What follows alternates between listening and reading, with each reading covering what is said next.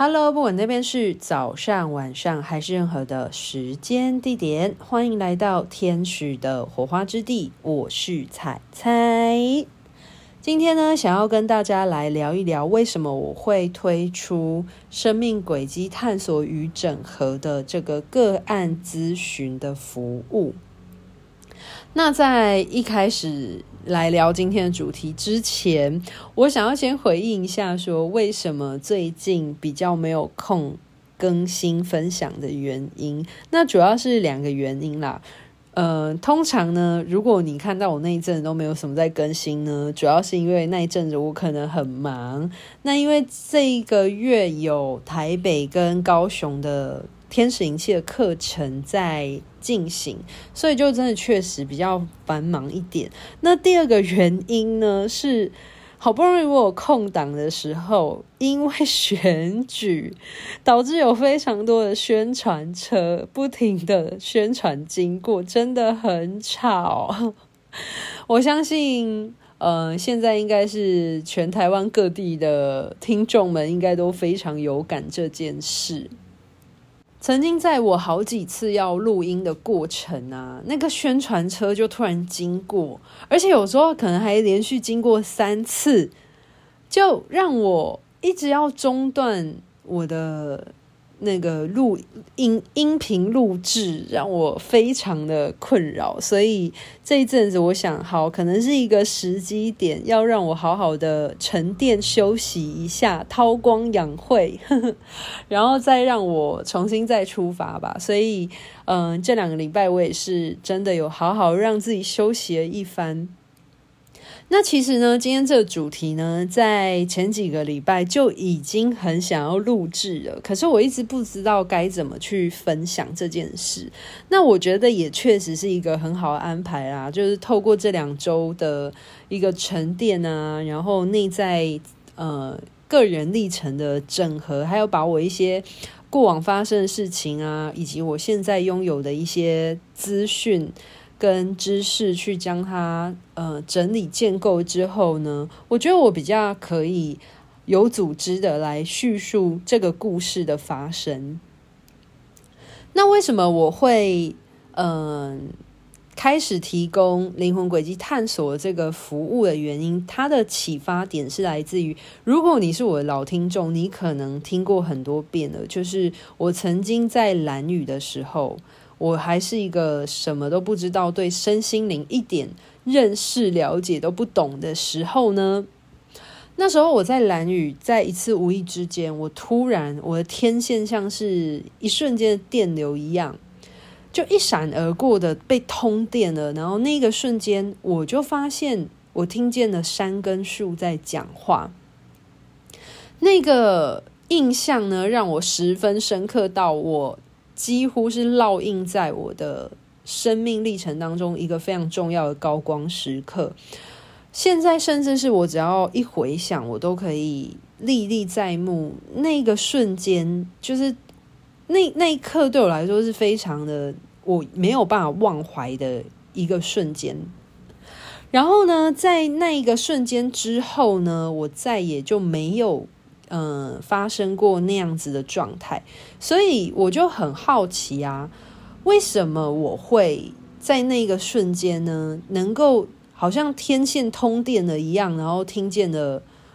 那个山跟树在对话？那也是那一刻开始啊，让我发现说，就是在这个世界当中呢，并不是只有人的意识。没有所谓的只有人跟鬼，还有神这些，就是大家所知晓的这些呃人的意识转换的，像是人鬼神啊这些的东西。那我发现，其实在这个世界当中，还有很多的意识存在，像是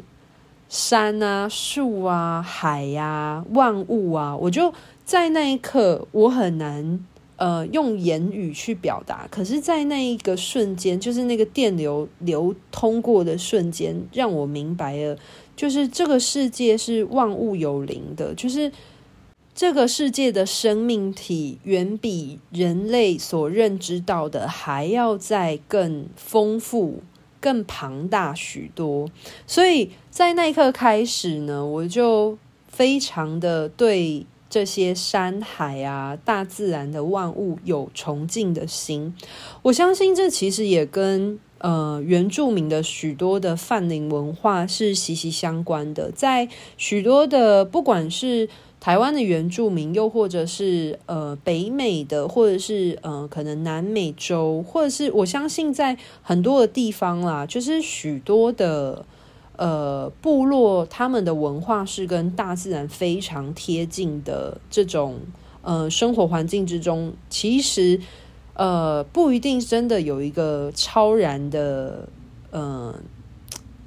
扬升大师存在，就是大家懂我意思吗？像是。印度因为是有佛陀嘛，所以可能就有一个。呃，很超然的扬升大师的存在。那像基督教的话，它有耶稣，所以它就会有一个很超然的这种神之子的意识的存在。可是事实上，在许多的呃非常的接近大自然、很接地的这些文化，像是萨满的文化里面啊，其实就是跟这些万物的生物非常息息相关的。那它其实是处于一个。泛灵文化的情况，就是就是除了人的意识以外，像是天地呀、然后还有树啊、海呀、山啊，它都是有意识的。所以事实上呢，就是确实这个宇宙是一个这样的状态。那我过往呢，其实对这种概念想法，我并没有一个太深刻的认识或理解。那在那个瞬间当中呢，我觉得我被宇宙教导了。就是让我在那一个瞬间看见了这个宇宙、这个世界不同的样貌，可是就仅仅于那一个瞬间而已。后来呢，我就一直在寻找说，为什么那个瞬间会发生那样的事情？那有没有可能，我可以一直让我的天线是处在一个发电的状态、通电的状态？那所以这件事情就会延伸出第一个部分是电怎么来，就是我如果想要让我的天线启动，让它通电的的话，那第一点嘛，我要先让它通电。那电怎么来？这是第一点。那第二点的话是如何维持它的稳定性。所以基于这两点的好奇，因为我真的是太想要。嗯，就是那个一闪而逝的那个电流瞬间，就是我太想要去知道它怎么发生的，以及什么样的情况可以触发它发生，并且持续的维持，所以就让我因缘际会之下呢，就刚好呃好几年前就动物沟通很红嘛，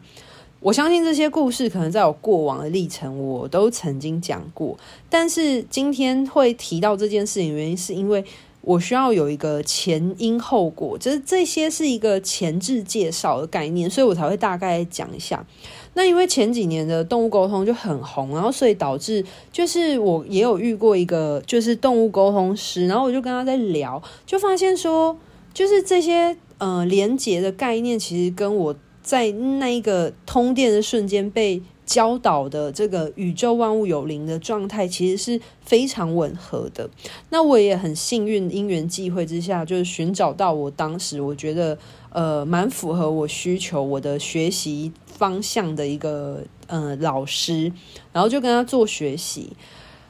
然后呢，那时候所教导是就是直觉沟通嘛，就是启动一个人的呃灵魂的直觉力，去达到连接跟呃资讯。呃，交流就是去呃了解，譬如说不同的意识，它所散发出来的波频，然后去跟对方做一些意识上的交流，这样。然后那时候练习的对象就是当然就是动物族群会有啦，然后也会有山跟树啊等等这一类的。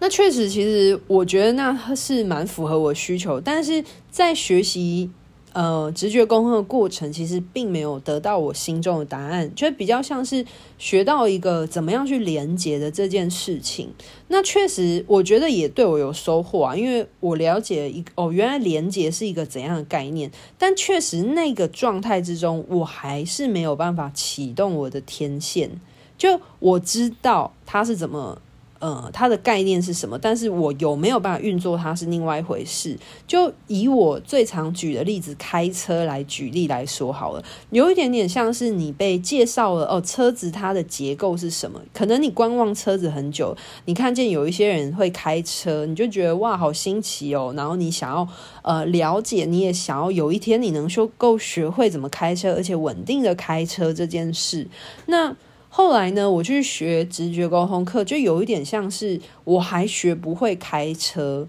但是呢，我先了解了它的车子的构造啊，跟它的呃启动的概念是什么，可是我还没有办法稳定的去操作它。所以在我学直觉沟通那时候，其实我都没什么感觉，直到最后，我真的已经放下所有一切的呃大脑的思想，而这也是我启动我。的天线的很大的关键，就是我在最后一次练习的时候，我真的放下了，就是觉得我一定要有什么感觉啊，接收到什么资讯这件事，我就放下，我就纯然的照着老师的引导语去做，就没想到，嗯，就是这样发生了，我觉得很呃印象深刻，让我第一次真的感觉自己连接上了，而且是很明确的知道自己连接上的那个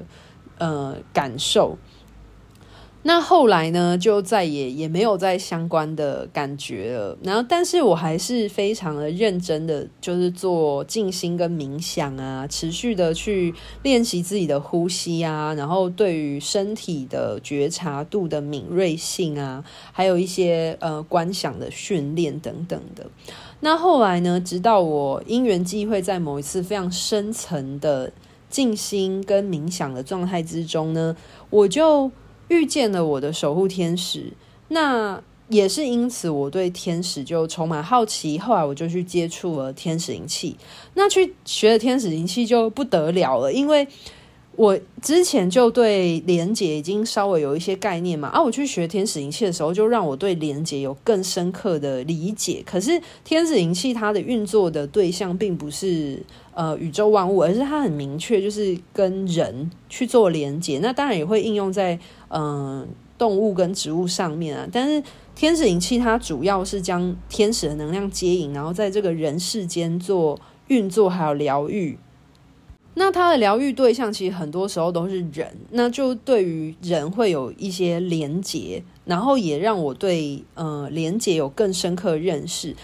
那可能也是基于我在学天使灵气之前呢，其实我已经做了非常长一段时间的自我能量的清理啊，不管是持续的保持静心跟那个冥想的观想的训练之余，然后后来也去学了就是直觉沟通嘛，但是学了之后，我一样还是有在稳定的做静心还有冥想的训练。那可能是因为呃，在学天使引气之前这段日子的自我觉察的训练，还有个人能量场的通透性的洗刷，所以在我接触到天使灵气的时候，就突然有一种就是。能量就非常的稳定的情况，所以我在呃天使灵气的过程当中做呃连接啊，还有能量的接引呢，都非常的顺利。那这是一方面，那另外一方面我，我我后来事后回想，我在回顾我所经历的这个生命的历程，一切种种，我发现有可能也是天使灵气这套系统，它这个疗愈工具很适合我，所以当我接触到适合我的疗愈工具的时候，自然就会有一种嗯如鱼得水，就是这个工具我使用的很上手的这种情况。那在我。呃，持续的运作天使灵气，无论是我从初阶，然后一路学到大师阶，现在成为一个讲师。那我在运作天使灵气的过程，我会不仅自我疗愈嘛，然后也遇过形形色色的个案呢。那我在做疗愈的过程当中呢，我当然很乐于就是服务这件事情，因为运作天使灵气真的带给我很多的，就是天使的教导，还有对于生命各个面向的学习。那当然也包含了，就是让我自我修护跟自我沉淀疗愈这件事。那我就是觉得收获很多啊。可是，在我为他人做服务的过程当中，我发现就是呃，我很常会就是天使很常会引领我去疗愈对方的可能内在小孩啊，或者是内在信念的原因，可能会涉及到他的童年的创伤，又或者是他累世的创伤的时候，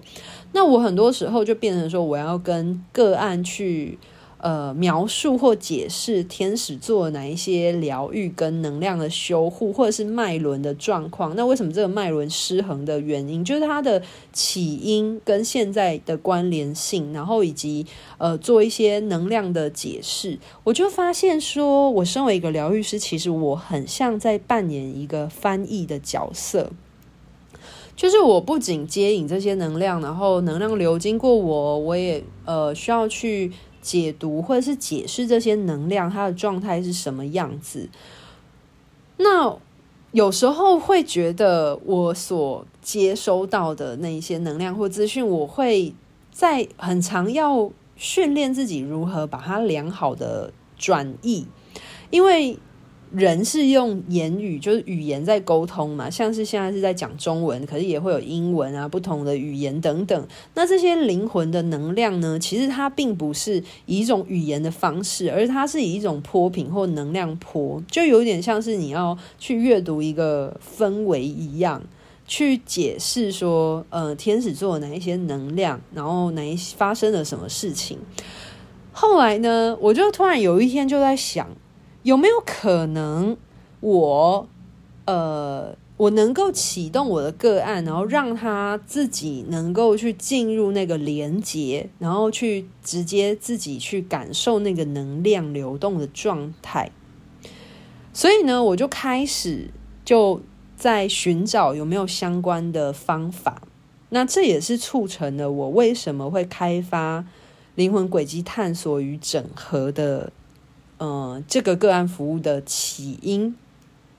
因为我发现，无论是天使灵气，它也是连接嘛，然后直觉沟通，它也是连接，所以其实人本来就有连接的本能性，只是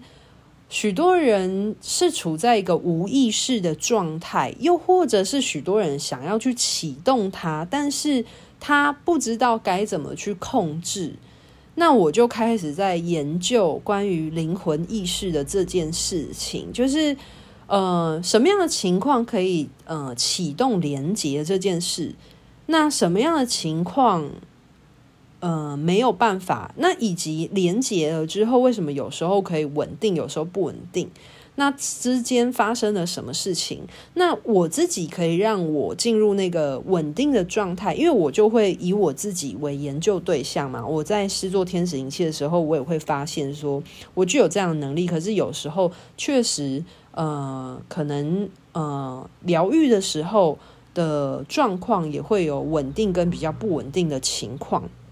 应该说，那个疗愈品质啊，接讯息的品质状态会有。嗯、落差的情况，那我就开始去研究说，嗯、中间的差异性，什么样的原因会造成这样的差异？那当然，我在研究我自己的过程当中，我就会发现一些通同性。然后进而呢，因为在我教学天使灵气的过程当中嘛，那我也会遇见形形色色的学生。那基于我对于灵魂意识的钻研，那学生来到我面前的时候，其实我也可以知道说，学生他现在在经历什么样的历程，而导致他现在面临了什么样的挑战。那我也可以适时的告诉我的学生说，他们可以呃以什么样的方向去做练习。因为我对于呃灵魂意识的研究跟连接这件事情，其实是具有一定程度的了解跟熟悉性。好，那这边呢就提到了说，我自己在这部分的钻研嘛，那还是一样要回到说，就是我在想说，如果一个人他能够去启动他的内在力量，他的天线的话，那我有没有可能能够去启发一个人他的天线，就是。我是不是有可能用任何一种方式去启动一个人的天线，然后去协助对方去做他生命历程的整合？就像是我跟天使，我在运作天使灵气的时候，然后天使带着我去看到这个人他的生命历程发生了什么事情。那当然，因为天使灵气它有涉及天使的能量疗愈这件事，所以我也会知晓天使做哪一些能量的服务。可是有没有可能，就是呃，我我可以协助个案他呃直接去呃可能。整理、阅读、整理他的生命历程发生的事，所以我就开始朝这个方向呢去研究、去钻研。那首先呢，对于前世今生的回溯这件事情呢，在身心灵领域当中呢，大家比较知晓的就是阿卡西，所以我当时也是朝阿卡西这个方向去研究。因为我当时所知道的阿卡西，其实就是它是一个在宇宙之中可能储存的所有人的生命资料库的一个地方。那你可以透过。呃，阿卡西阅读的方式去读取你呃，可能这个宇宙万物的生命历程的资料库等等的，所以我后来就去买了很多阿卡西的书籍，然后自己回来研究。因为在我真的去接触之前，我想要先了解明白它到底是一个什么样的状况，这真的是我有兴趣要学习的东西吗？所以我后来在研读这些书的过程当中，我就发现说，除了阿卡西。呃，以外呢，其实还有很多的方式是可以阅读到一个人的生命轨迹历程的。那其中就是一些能量疗法嘛，像天使仪器，它就也是，就是天使仪器，它是透过呃天使，然后去做一些呃生命轨迹的回溯跟疗愈。那我觉得每一个疗法它都有它的独特性跟它的意义还有价值性，所以阿卡西跟天使灵气有一点不一样，因为天使灵气有点像是你现在遇到某一件事情，然后天使针对于你的这个问题，它去对症下药，但是阿卡西的话，它有一点像是你可能想要呃读取或阅读可能某一件事情相关的，所以呃你会在。呃，一个人或一个呃物件等等的，它的历程当中去搜寻相关的资讯。那我在阅读这些书籍的时候，我就发现说，当然，呃，一些能量疗法可以。然后第二个部分是我有看到催眠，催眠它也可以让一个人去回溯他的生命历程这件事。那我只能说，如果你真的需要一些资讯的时候呢，很多时候，宇宙就会将这个资讯带到你的面前。那我就发现说，许多的灵媒或通灵人，就是他本身是有呃灵性感官的人呢，就也很多，就是通灵人或灵媒是有学催眠这项技术的。那我就开始好奇说，所以催眠它到底可以发挥什么样的？在身心灵、在灵魂层面发挥什么样的作用？因为我对于催眠的了解，其实是停留在我大学读心理咨商学系的时候，我知道它是呃心理学所延伸出来一种疗愈技术，所以我对于催眠这两个字的认识，其实一直都停留在呃心理咨商、心理学相关的应用。关于意识还有潜意识的应用部分，不过因为我发现非常多的灵性工作者他是有接触催眠这项技术的，那我就开始去研究说，所以催眠它对于灵魂层面到底有怎么样的应用？也好死不死，就让我认识了一位通灵人，然后他有学习催眠，所以。呃，因缘机会之下呢，后来我就也去进修了催眠这件事。那在我进修催眠之前呢，我还问了一下天使，就我有呃询问天使说，呃，我需要去学习这个工具吗？然后呢，我印象很深刻。我问这个问题的时候，是大天使拉吉尔爷爷来回应的。拉吉尔爷爷他的形象呢，其实是在大天使当中的一个呃老灵魂智者的一个这样子的形象角色。他是一个非常富含有智慧，而且他是能够呃知晓这个宇宙的所有奥妙的一个天使。那拉吉尔呢？他给我回应就是说，叫我去做吧。他说我去学催眠之后呢，可以帮助我把所有灵魂层面的我，不管是我好奇的事情，或者是将我自己所拥有的知识去做一个良好的整合。去学习催眠这件事情，会让我对灵魂，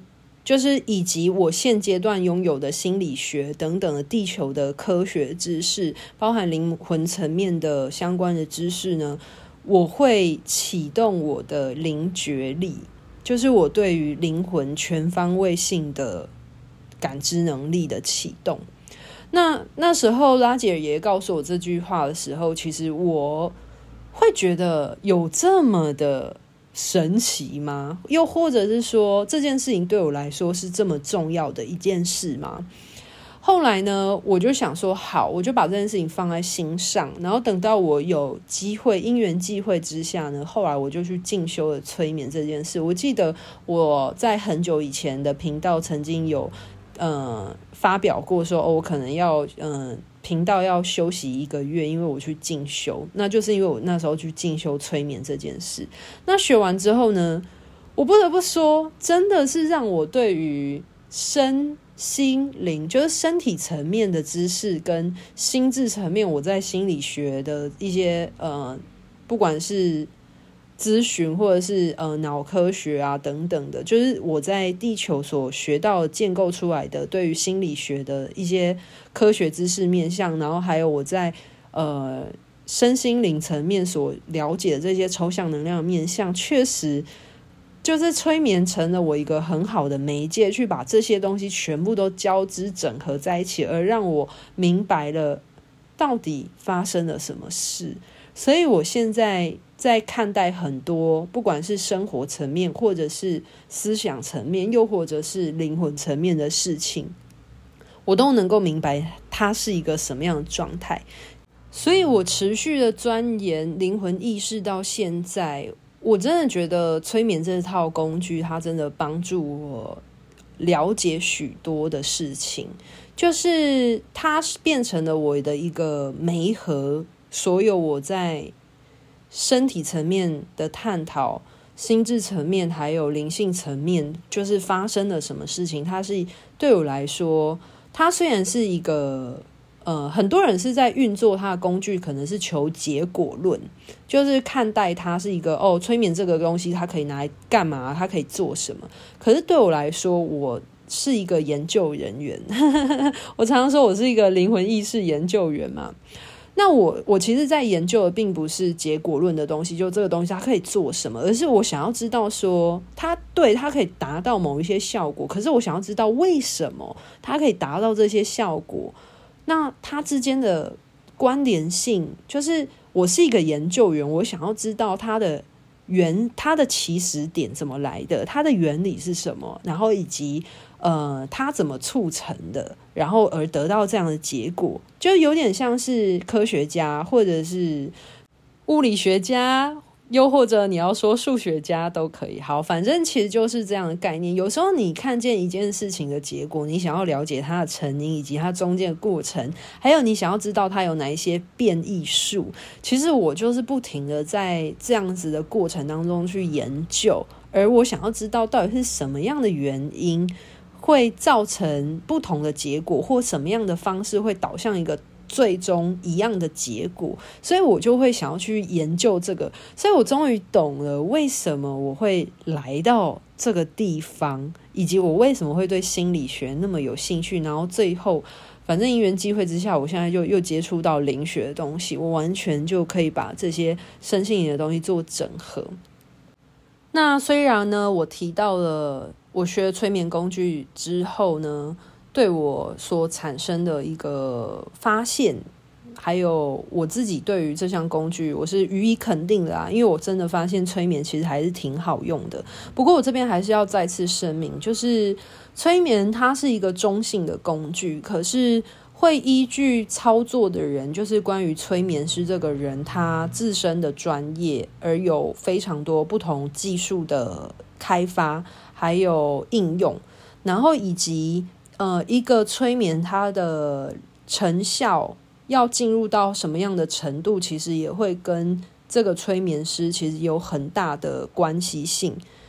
那就有让我在反思说，天使灵气跟催眠这两项技术它的差异性在哪里？那我为什么呃，天使灵气我有在做教学的服务，但是催眠我现阶段只有在做个案咨询的原因，其实很大一个部分来自于这两个技术它的操作其实有很大的不一样的面向，我都觉得这两个。技术都是非常好用的，我个人都非常喜欢，我给予很高度的肯定。那但是呢，相对之下呢，就是天使灵气它是比较安全的能量疗愈方式。那至于催眠的话，它其实是一个中性的技术，它具有一些风险啦。讲明白就是这样。那我常常会以开车来做比喻嘛。那天使灵气的话呢，其实就有点像是。呃，你会开启自动导航模式，因为在呃，假设开车子也是一个技术的练习嘛。那呃，当天使灵气疗愈师在运作天使灵气的时候，其实主要的驾驶是天使，就是不管是疗愈师或者是接收者，都会。成为一个乘客的状态，然后搭上了天使所开的这台车子。那所以一切能量的运作啊，跟呃一切的过程等等，其实都是由天使来引导跟启动一切能量的运行。所以不管怎么样的话呢，天使灵气它是非常安全的。但是在运作催眠这项技术的时候，一样以开车作为例子，那这个开车的驾驶呢，就会是催眠师本身。那被催眠的这个个案呢，他其实比较像是乘坐着这台车子的乘客，所以呢，个案他有什么样的需求，那就要依靠催眠师他本身对于。呃，驾驶就是这个车子的操作，它的稳定性以及它对于路况的了解，它有没有办法稳定的把呃他的乘客，也就是他的个案呢，载到他的目的地？所以催眠它其实是用呃催眠师的人性意志在做应用跟操作的。那当然，它可以运作的范围真的是非常的广泛，可是。呃，会需要非常的靠这个驾驶，就也就是催眠师本身他自己的技术的稳定性，以及他的呃人性意志的良善性就很重要。所以这也是为什么像是计程车或 Uber 司机等等的，他们其实呃，如果要做收费性的，像是这样的司机的。工作的话是需要出示良民证的，那但是在催眠的这项技术当中，我以开车做举例嘛，因为确实真的很像。那所以，因为你看，像开车也会有优良驾驶啊，就所谓安全驾驶，然后跟就是呃不良驾驶，可能就是所谓的危险驾驶这样子。那如果假设今天一个个案他呃遇到的催眠师，如果他并没有良好的操作他的技术，然后带入他人性、人为意志控制或者是一些负面思想的话，可能就会。把催眠这套工具有不好的应用，所以这也是为什么曾经有发生过催眠师跟个案有一些纠纷的原因。但是我还是必须要声明啊，就是任何东西都是中性的，并不是催眠这项技术的问题，又或者是像我很常举例的开车为例子啊，就会发生车祸。很多时候并不是车子的性能不好，而是人为操作的疏失。那催眠这项技术也是这个样子喽。那今天呢，跟大家分享这一集，其实是想要聊一聊说关于我提供的生命轨迹探索与整合的个案服务，它究竟是从何而来的？那今天这一集呢，是一个。呃，介绍啦，后面那一集的话会来讲一下呢，关于我所提供的个案咨询呢，这样的技术的应用呢，结合我的专业背景，有一些什么样相关的